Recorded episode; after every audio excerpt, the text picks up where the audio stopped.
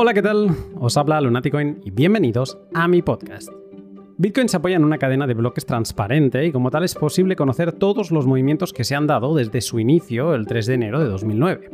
Esta transparencia tiene sus ventajas, pero también sus inconvenientes. El más destacable es la falta de privacidad, y si no sabes actuar en consecuencia, tus movimientos en la cadena de bloques son conocidos por todos.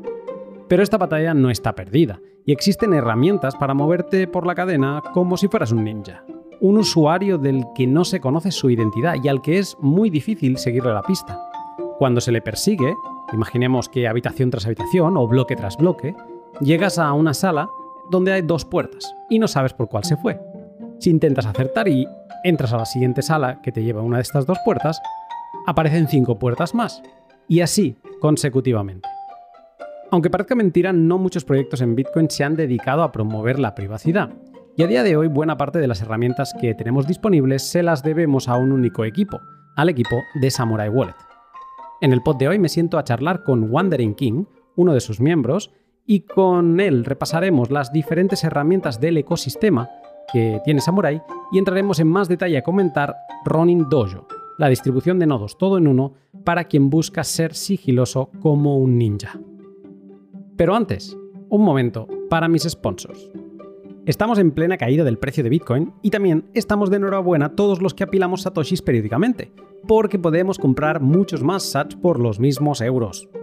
¿Y sabes dónde es un buen sitio para acumular SAT sin preguntas de más y sin pasar procesos tediosos de KIC que anclan para siempre tu identidad a tus monedas?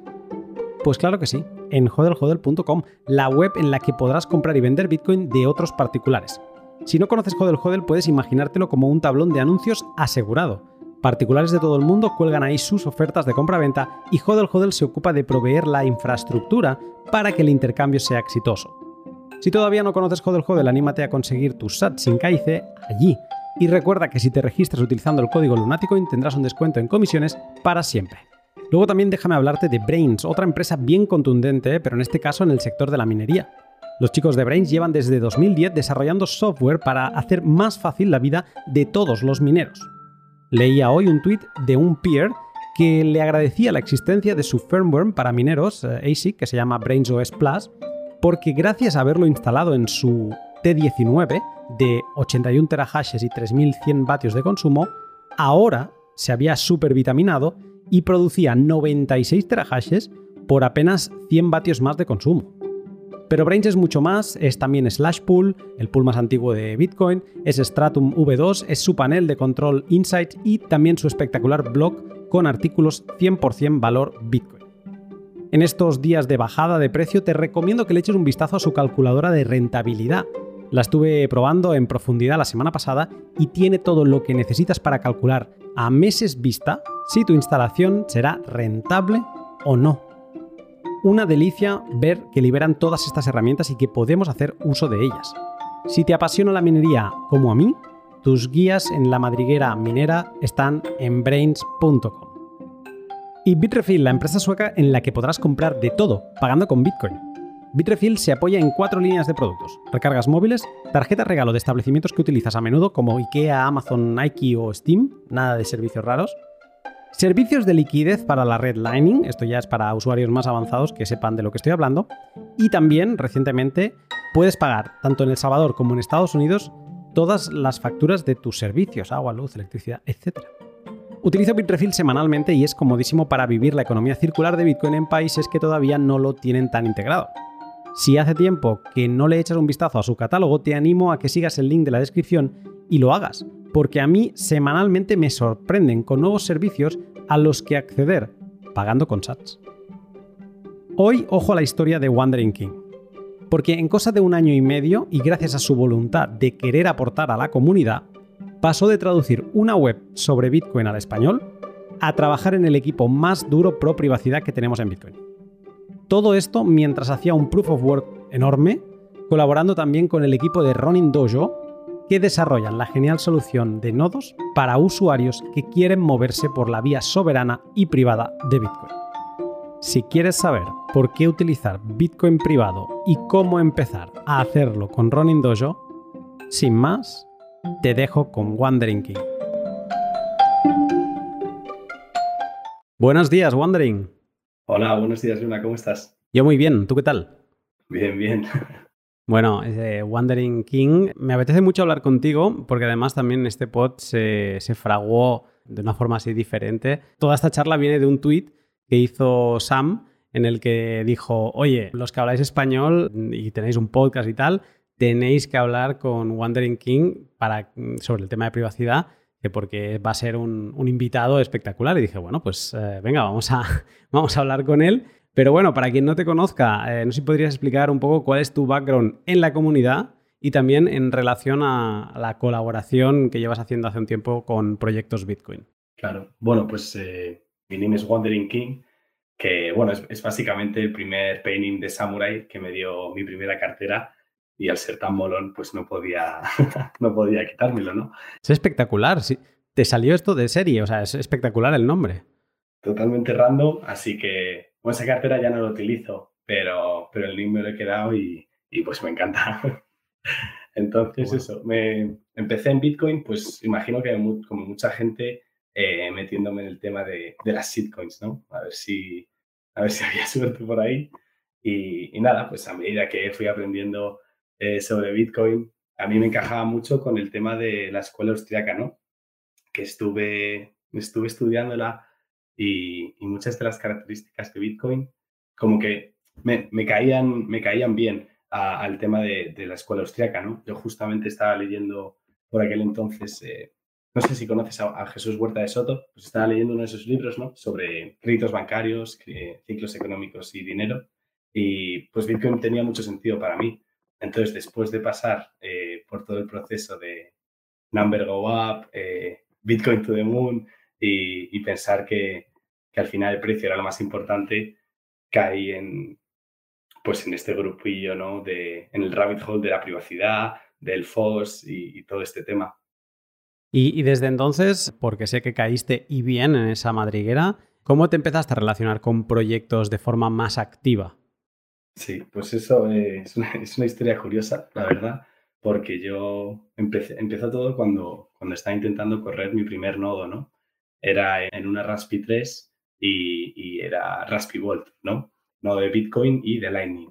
Pues yo estaba teniendo muchos problemas, sobre todo porque el hardware era un poco antiguo y contacté con Bitcoin QA y bueno, pues estuve dando, estuve dando la chapa todo el rato por los mensajes de Twitter. Y bueno, ya tenía un poco de relación con él y tuiteó una vez que si alguien podía traducir su página al español, eh, la de bitcoiner.guy. Y bueno, pues yo me ofrecí, evidentemente, sabiendo español, a traducirla.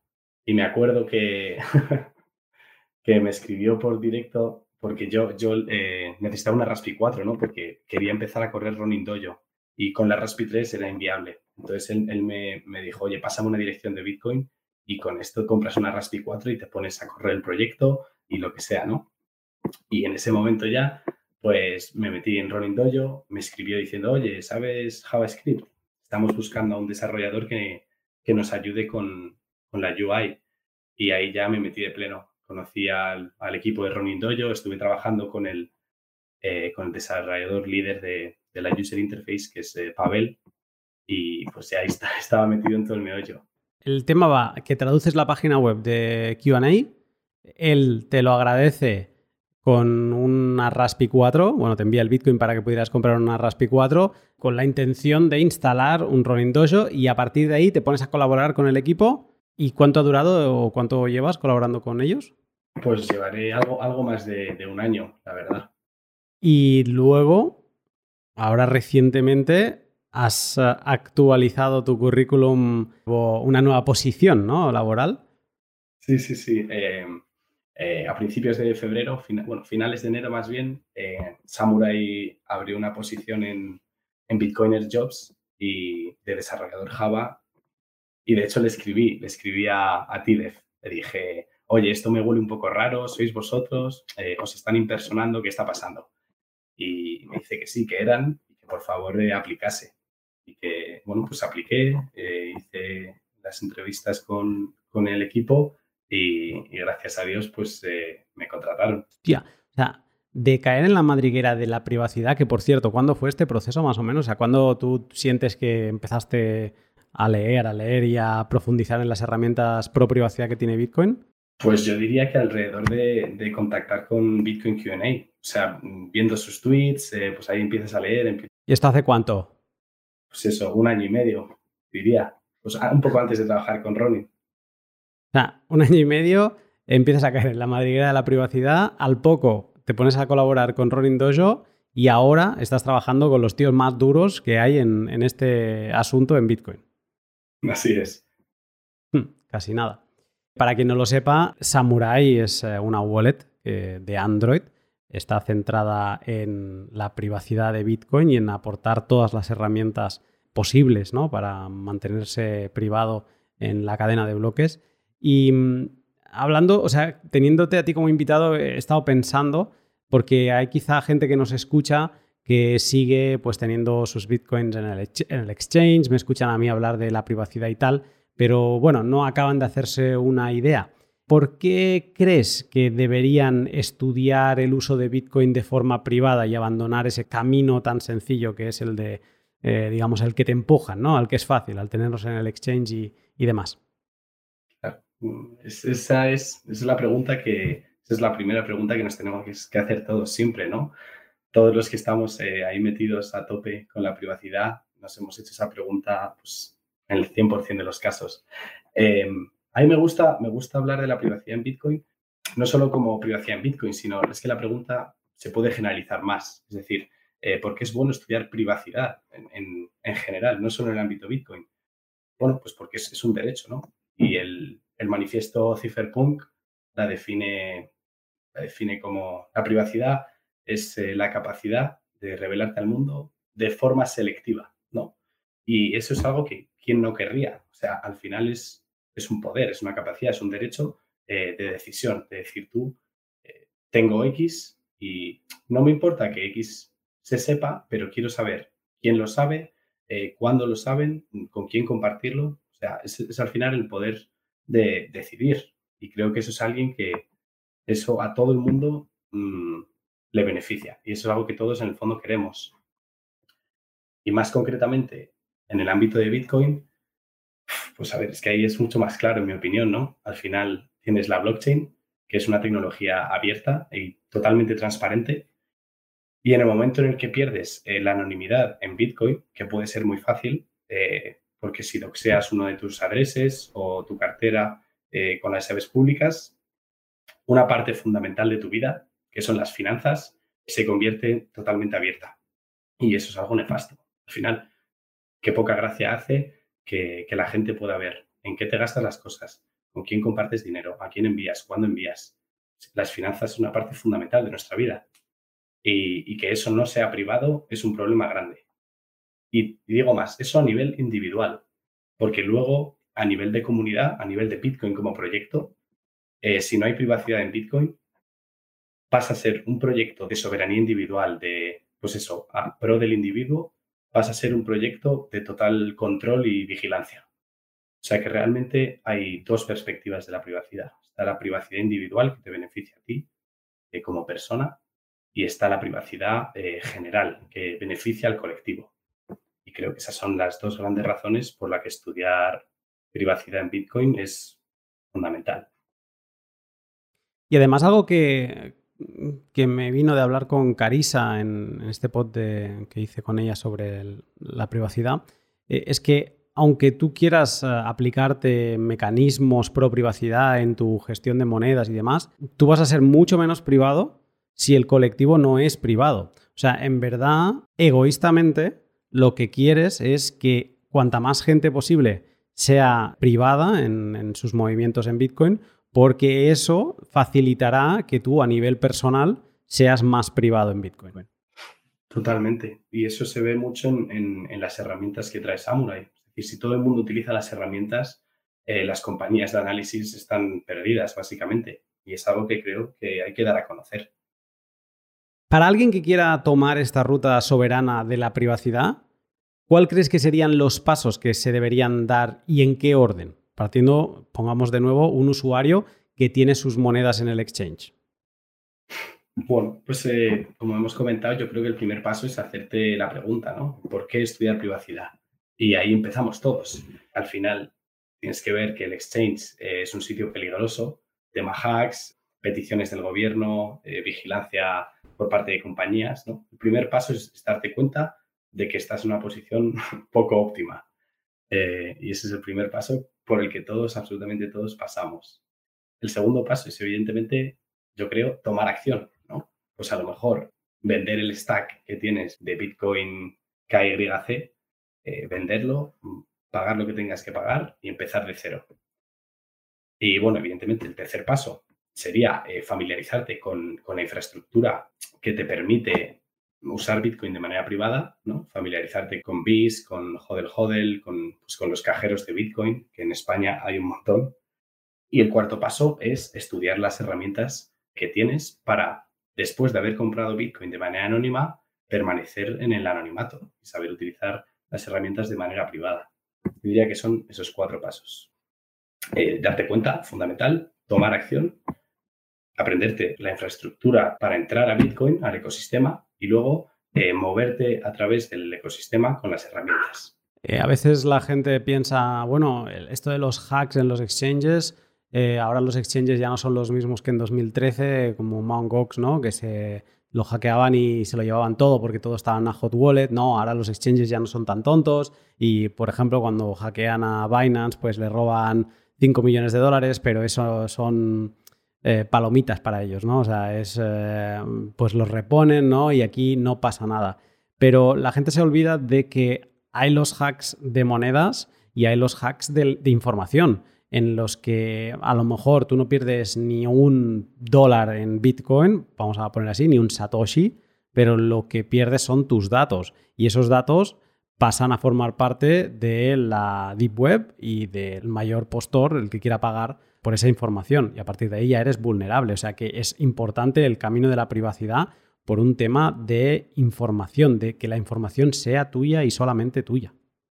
Absolutamente. De hecho, mira, por ejemplo, eh, el caso de Ledger, ¿no? Cuando se filtraron todas las direcciones, todos los correos, los nombres de personas que compraron hardware wallets. O sea, es que eh, a un ladrón no se, lo, no se lo pones más fácil. estás dando direcciones y nombre de gente que sabes que tiene una cantidad mm, más bien buena de, criptomonedas. Es, muy, es, muy, peligroso. Eh, o sea, cuando la gente da sus datos en Internet, ya no te digo hacerte la foto con el DNI en la mano, ¿no? Clásica de los exchanges, sino simplemente dar tu dirección, tu correo. Eh, es, es, algo que no tenemos, eh, que no, no, nos damos de cuenta del peligro que tiene, ¿no? Eh, Samurai es eh, un equipo centrado en la privacidad y te quería preguntar por cuál crees que es el, rol o la importancia de lo que está haciendo el equipo ahora mismo para Bitcoin, porque sí que ha habido otros equipos, eh, como por ejemplo Wasabi, que, hicieron bastante en su día por, sobre todo yo creo que por empujar la idea de, de la privacidad. Y ahora mismo pues ya han dicho que todos sus, uh, sus coin joins, eh, que es una técnica para, digamos, facilitarte la privacidad en Bitcoin, eh, pues todos sus coin join van a pasar un proceso de em, whitelisting, ¿no? Van a revisar que las monedas sean de origen, bueno, de lo que ellos consideren un origen correcto, ¿no? Entonces es como que un poco es tirarse piedras a, a, su tejado si te están analizando las monedas, ¿para qué narices quiero yo una herramienta de privacidad que no es privada de inicio, ¿no? Pero más allá de Wasabi, si tuvieras que decir cuál es el rol de Samurai en cuanto a la privacidad de Bitcoin ahora mismo, em, ¿qué dirías? Pues yo diría que básicamente, y en mi opinión, Samurai surge porque el protocolo de Bitcoin no está suficientemente comprometido con la privacidad.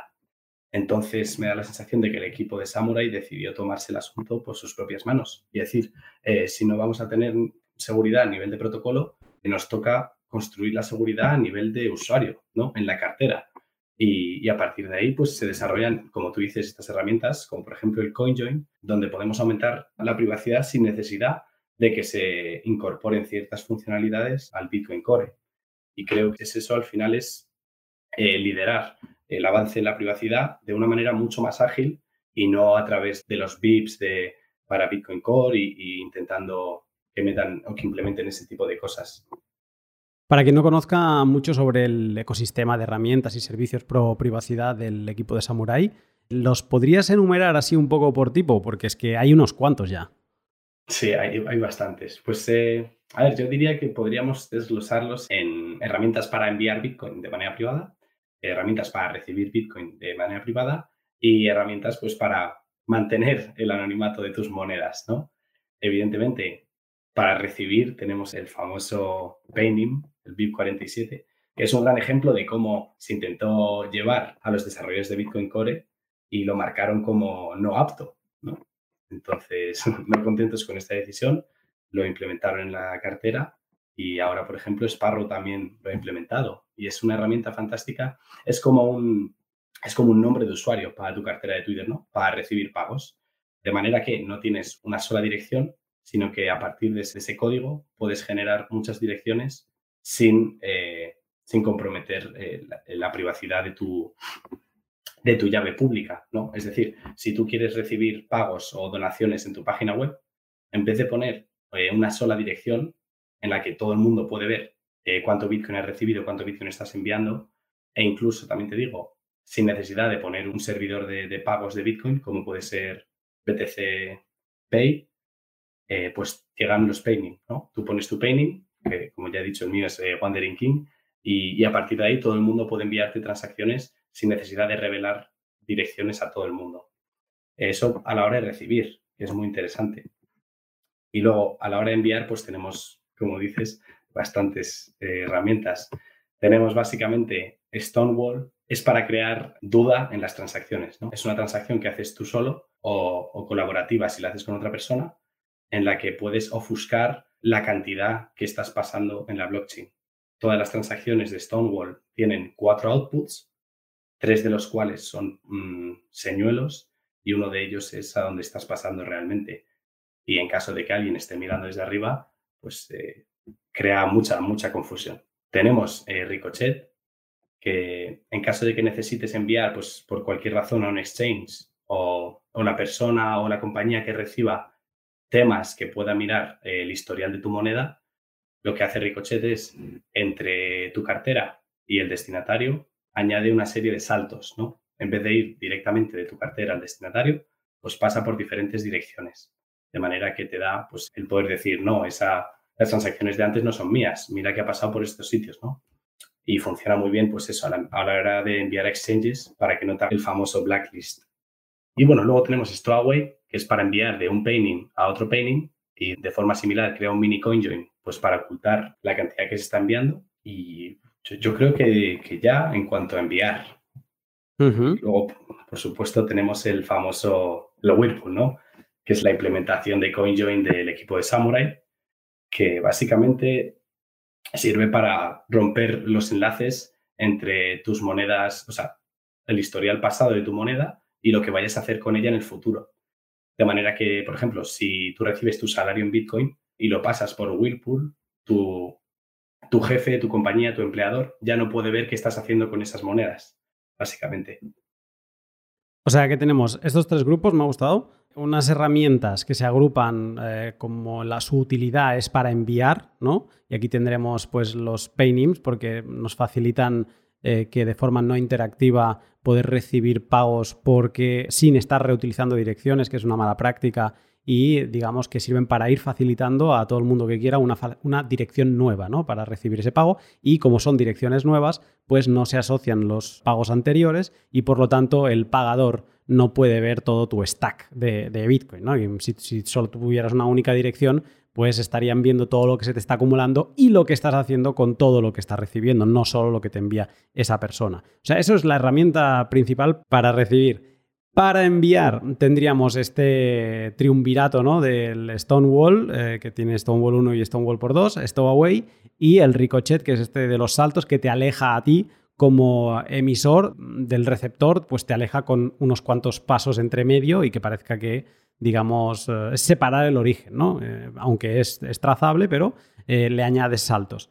Y luego estaría lo de mantenimiento, o sea, las herramientas de mantenimiento, que es el Whirlpool, que es mientras tanto, mientras no estoy enviando ni recibiendo, mm, voy cortando esta trazabilidad tan clara que tiene la cadena de bloques de Bitcoin con Whirlpool. Entonces, de estas herramientas me faltan un par de las que yo he escuchado. Y te quería preguntar, eh, ¿cómo encuadrarías aquí Dojo?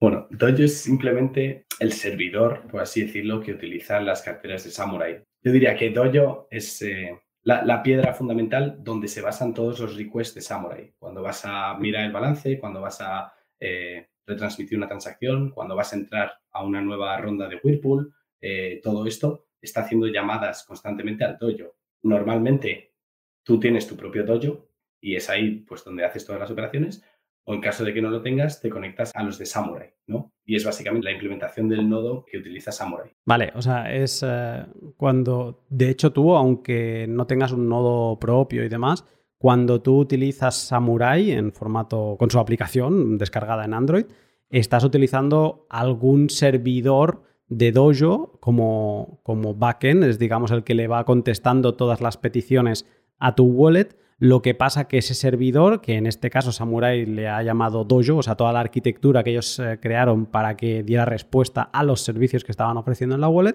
lo bautizaron como Dojo y eh, tú utilizas un Dojo que no es el tuyo, que es, el, es del equipo de Samurai. Eso de inicio. Pero también, si quisieras, te podrías montar tu Dojo y depender, ya no depender del equipo de Samurai. Esto sería así, ¿no?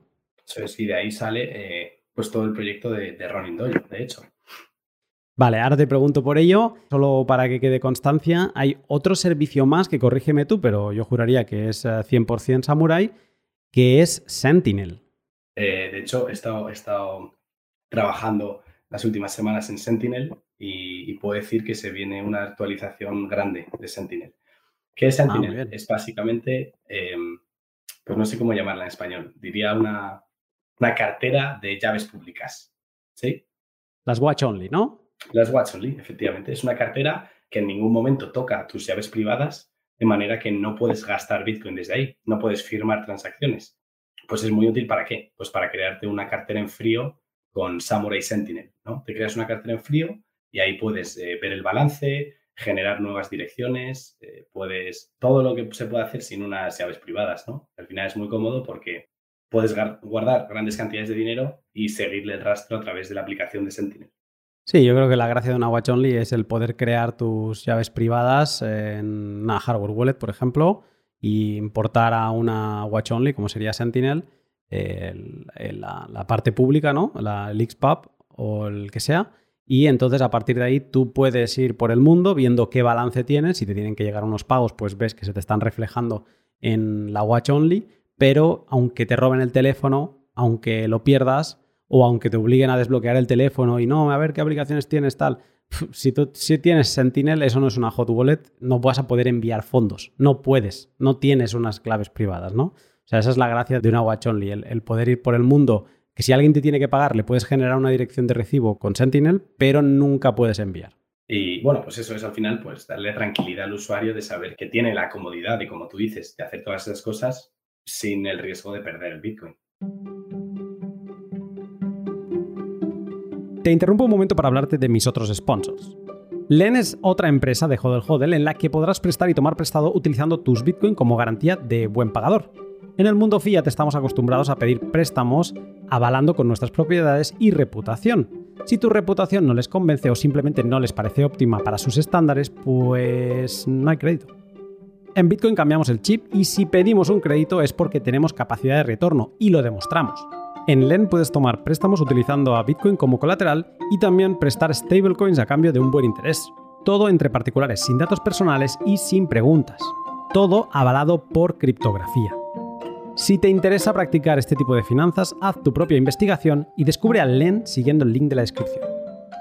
Cuando utilizas Samurai Wallet o te conectas a tu Ronin Dojo, lo haces siempre a través de Tor. Con Tor pones las cosas muy difíciles para cualquier observador que quiera identificarte, ya sea tu proveedor de Internet o tu proveedor del servicio que visitas. Y también en muchos casos te lo pones a ti difícil con un montón de captchas que has de completar o directamente servicios que te bloquean el acceso al detectar que vienes a través de un servidor de Tor. Una solución intermedia que te da mucha privacidad y seguridad sin muchos de esos inconvenientes que te encuentras con Tor es utilizar una VPN y IVPN es la que utilizo desde hace un año por diversas razones. Por ejemplo, por no tener registros, por estar auditada regularmente para demostrar que eso es así y por permitirme pagar de forma anónima sin tener que dar ningún dato personal. Además, puedes combinar VPN con Tor para que ni tu proveedor de Internet sepa que estás utilizando la red cebolla. Ya lo sabes, no hay solución perfecta y has de saberte proteger para cada circunstancia. Si todavía navegas por Internet desnudo, póntelo fácil, hazte un favor y vístete con IVPN. Y para terminar, un shout out para una web amiga que espero que conozcas y si no lo haces todavía, pues que te animes a visitarla. Estoy hablando de solobitcoin.info, la web en la que te recopilan todo lo que se ha publicado de Bitcoin en las últimas horas sin que te tengas que romper el coco buscando en todas estas webs que están llenas de shitcoins. Además ya habéis visto cómo está el panorama con las shitcoins ahora. Viene el bear market y salen todos, se bajan del barco como ratas, ya lo sabemos. Lo hemos visto otros años. Pues bien, en solobitcoin.info podrás leer toda la información Bitcoin, acceder a ella, ver quién la ha escrito, qué medio la ha publicado y poder saltar también directamente a ese medio si así lo deseas. Pero todo filtrado, todo recogido. Un agregador de noticias Bitcoin para que no pierdas el tiempo con el humo blockchain. Solo bitcoin.info. Recientemente he publicado un podcast sobre nodos, ¿no? sobre qué hardware utilizar para correr un nodo, ahora que las Raspberry se han puesto cada vez más complicadas de conseguir por el tema de las escasez, la rotura de la cadena de suministros, etcétera, etcétera. Ronin Dojo es una de esas opciones que está ahí, ¿no? Hay otras, está Raspberry Bleach, Umbrel y demás, pero Ronin Dojo es la propuesta, la distribución de nodo todo en uno que se centra en la privacidad. ¿Quién debería plantearse utilizar un Ronin Dojo?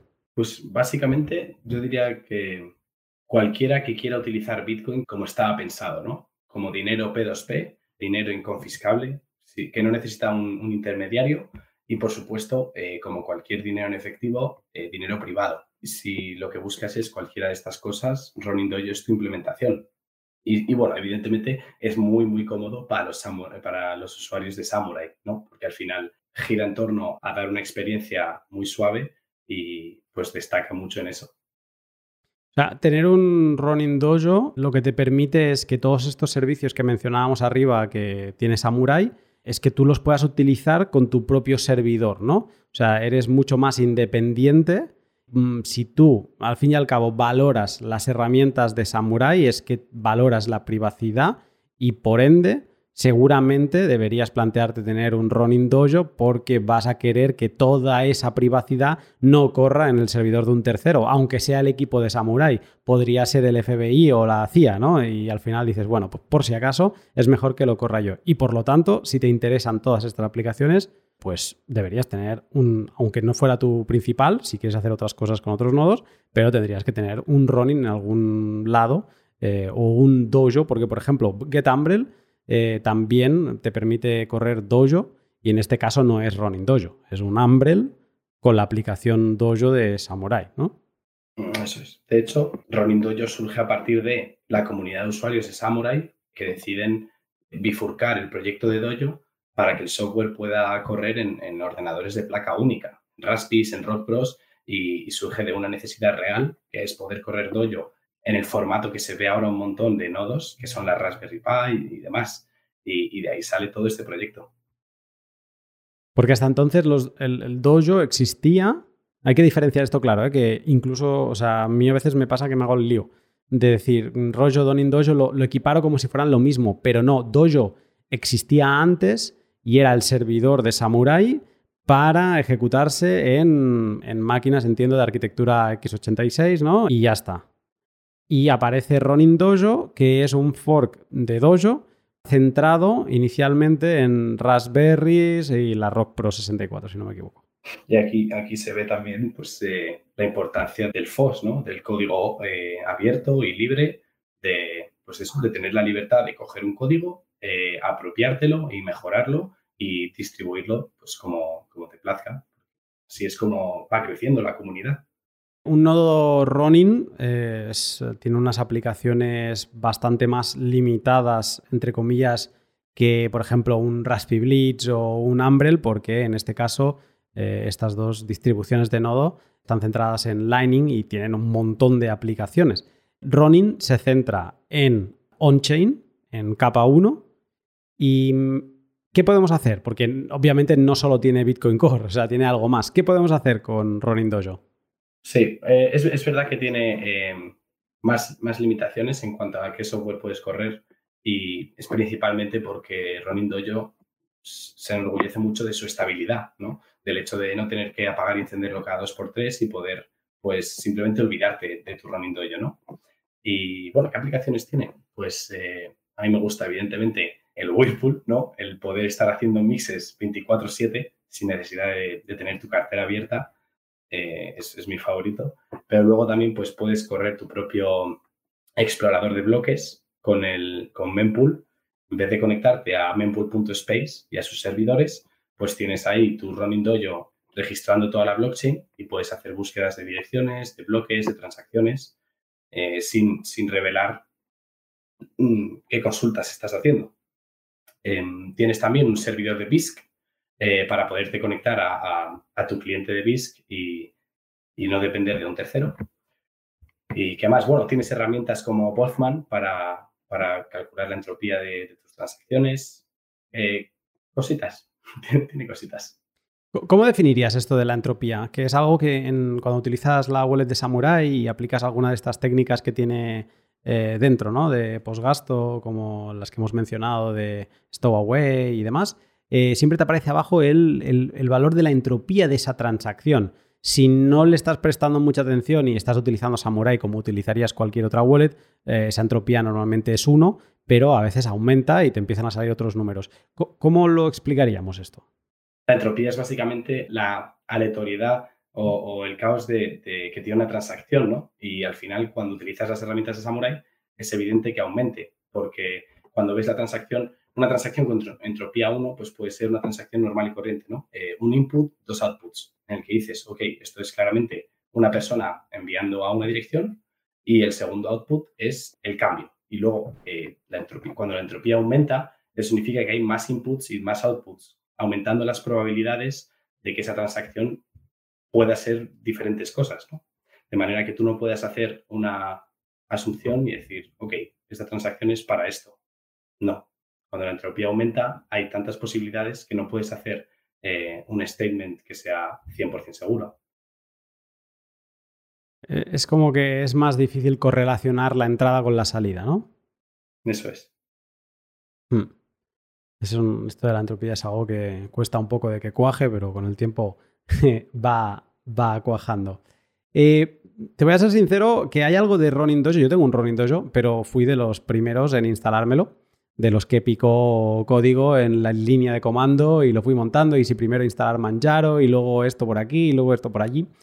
Y, em, y ha habido una cosa que salió después, bastante después, que fue la interfaz de usuario, que es una manera de yo, por ejemplo, cuando me relaciono con Ronin Dojo, pues me acostumbré tanto en su día a hacerlo por línea de comando y también me acostumbré con Raspberry Blitz y demás, y entonces casi que me relaciono por línea de comando siempre. Y luego salió la interfaz de usuario, que es algo que te permite relacionarte con tu Ronin Dojo a través de una interfaz web. Te soy sincero, no lo he utilizado nunca. Entonces, ¿qué beneficio le ves? Eh, ¿Qué se puede hacer desde el, UI? ¿Hay algo que no podamos hacer, que tengamos que pasar sí o sí por línea de código? Ahí me pillas un poco. No sé exactamente qué no se puede hacer, pero sí te puedo decir que lo que sí. Eh, para empezar, da mucha comodidad porque ahora no necesitas eh, estar conectado a tu red local para entrar al, nodo por SSH, no necesitas tener el teclado conectado.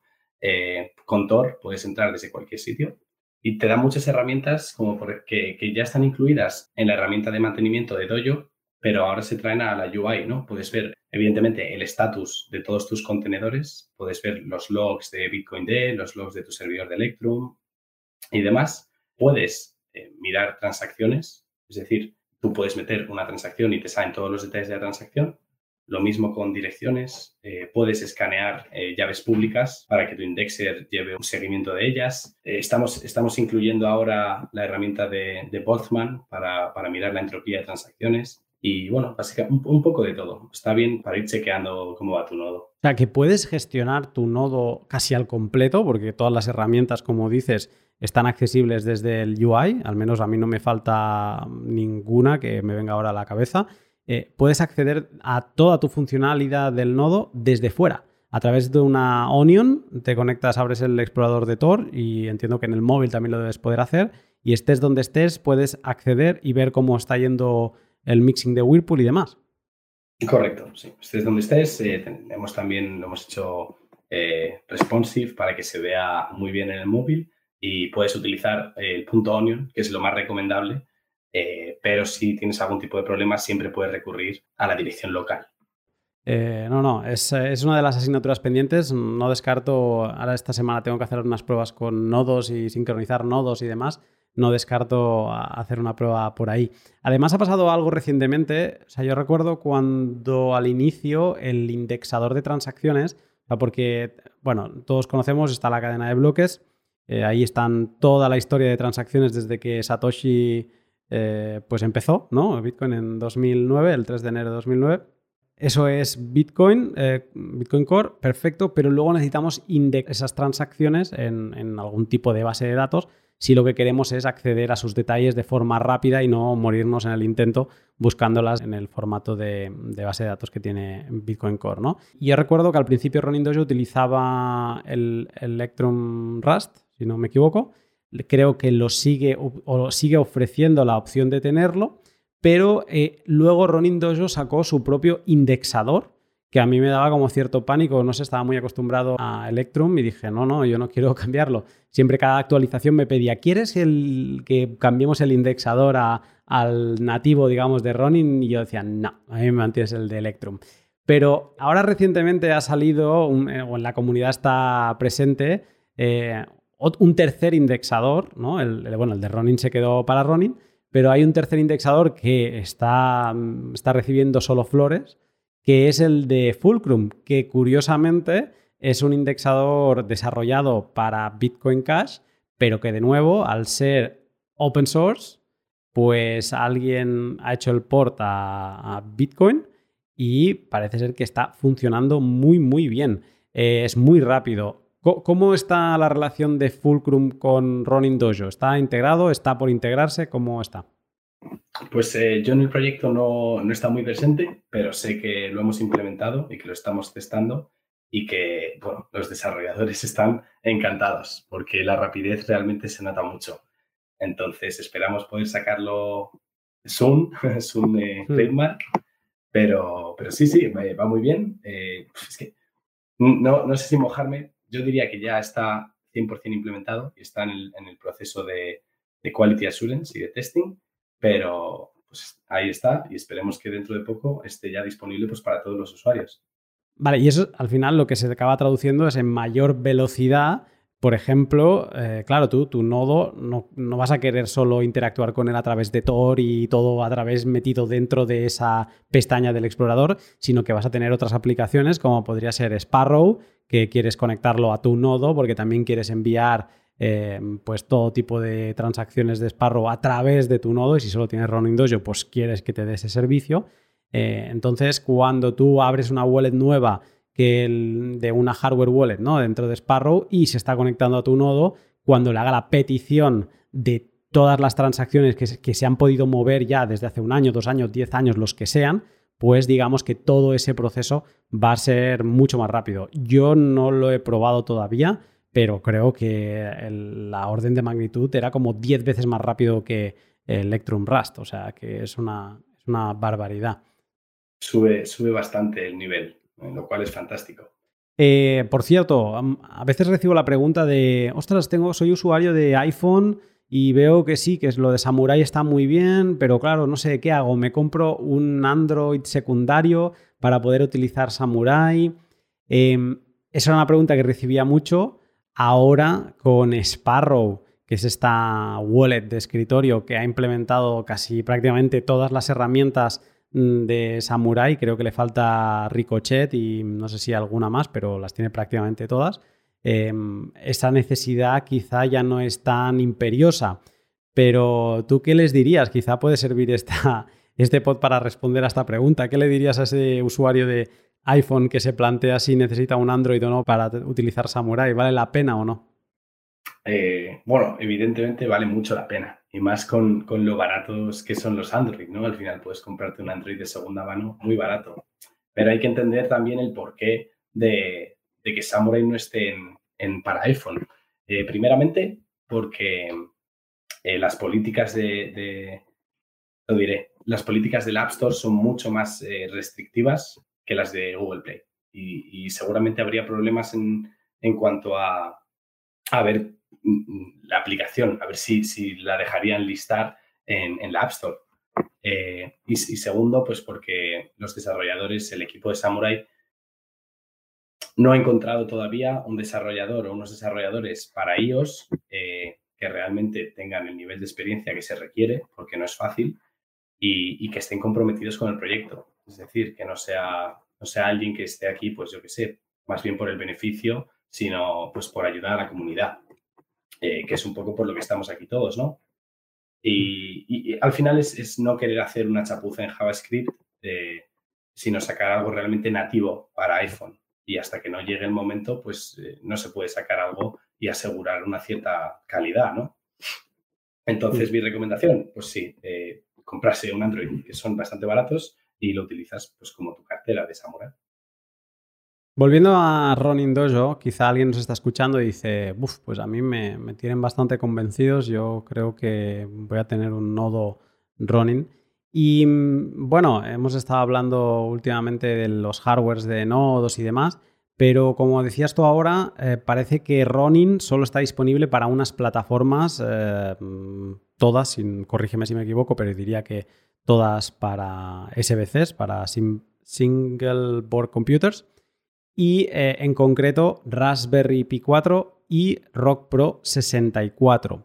Mi pregunta eh, ahora va encaminada en que antes Ronin Dojo tenía más eh, hardware disponible. Ofrecían imágenes para Rock Pi 4, mm, creo, luego Rock 64 e incluso llegué a ver alguna para Odroid. Estas imágenes siguen estando disponibles, lo que pasa que han desaparecido como de la página oficial, no la oficial, la principal, ¿sí? Y em, ahora las has de rebuscar y además no están actualizadas desde septiembre, si no me equivoco, la última vez que lo miré. Eh, ¿Hay intención de centrarse solo en Raspberry Pi 4 y Rock Pro 64 y ir dejando de mantener esas eh, imágenes para esos dispositivos? Bueno, Ronin Dojo se, se puede correr, se puede ejecutar pues como, como has mencionado, en, muchísimos hardwares, ¿no? Pero hay que también entender que cada hardware y estas limitaciones pues pueden llegar a dar problemas. Entonces, si, si va a dar problemas, eso significa más gente en el, en el canal de support, significa eh, usuarios que no están satisfechos con, con, su nodo y al final da muchos problemas. Eh, las imágenes siguen estando ahí, es verdad que más escondidas, ahora están en, eh, ronindojo.io barra downloads y ahí puedes ver absolutamente todas. Eh, pero nos queremos centrar principalmente en estas dos porque, pues son las más comunes al fin y al cabo, ¿no?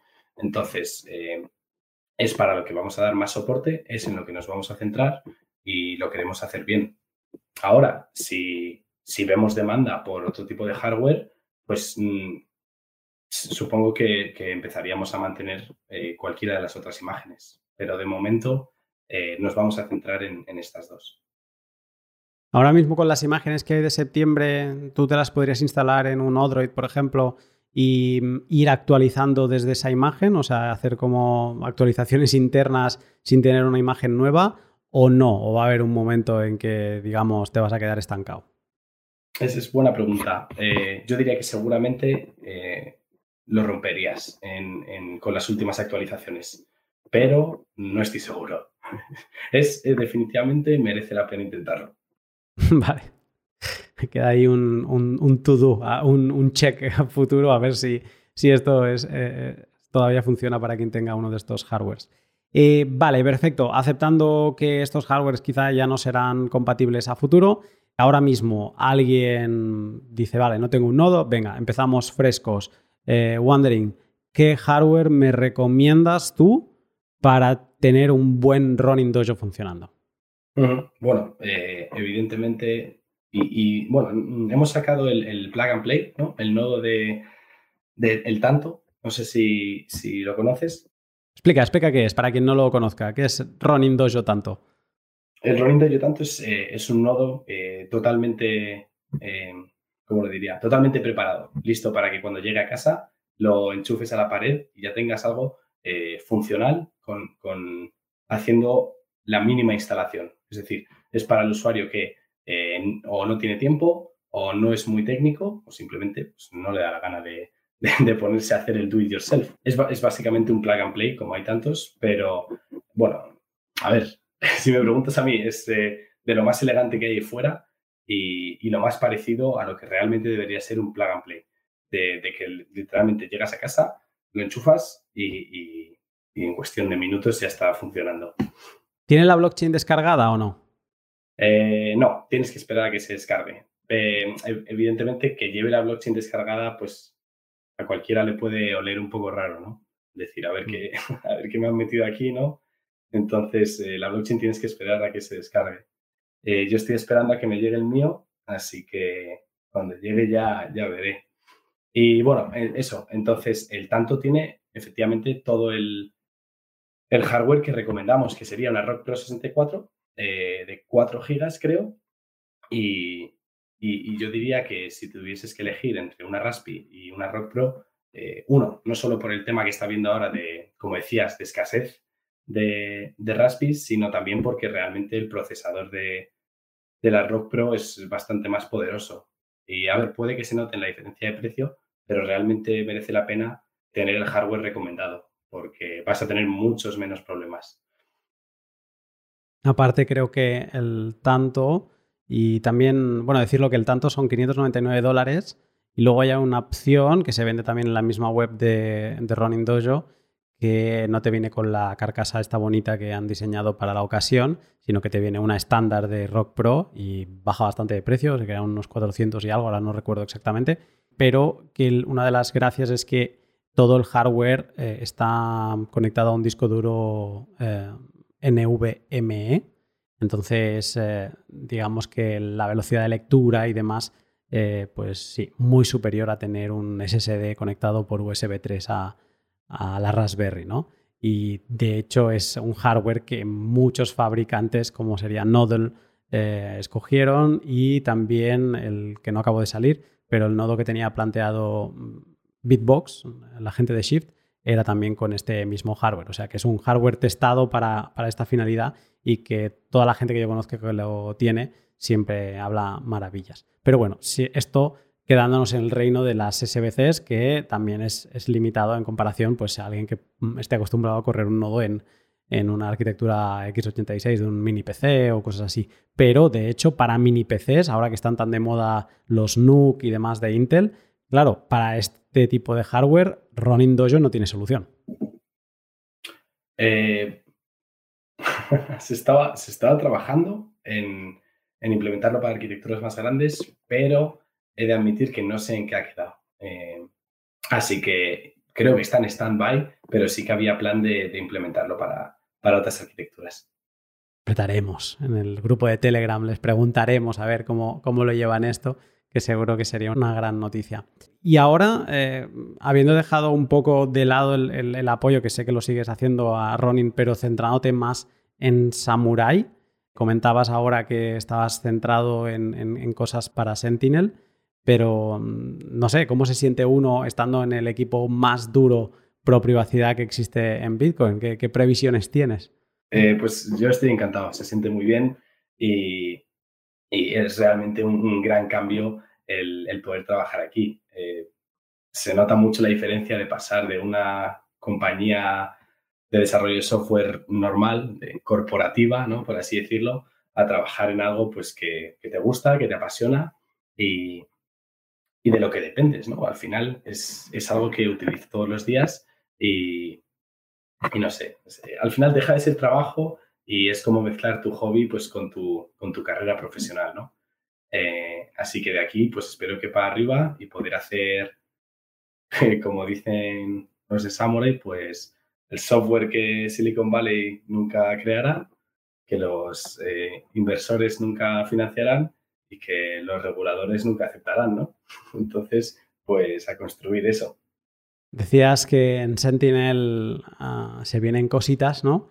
Em, claro, quien ha utilizado Sentinel, yo he utilizado Sentinel, el oficial, utilicé en su día Sentinel X, que era como un fork que, no sé por qué me lo instalé, creo que es porque se permitía, fue el primero que permitió conectarse a Dojo y luego ya salió el oficial que permitía conectarse a Dojo, algo así era. Eh, entonces está utilizando mm, como todos los Sentinels.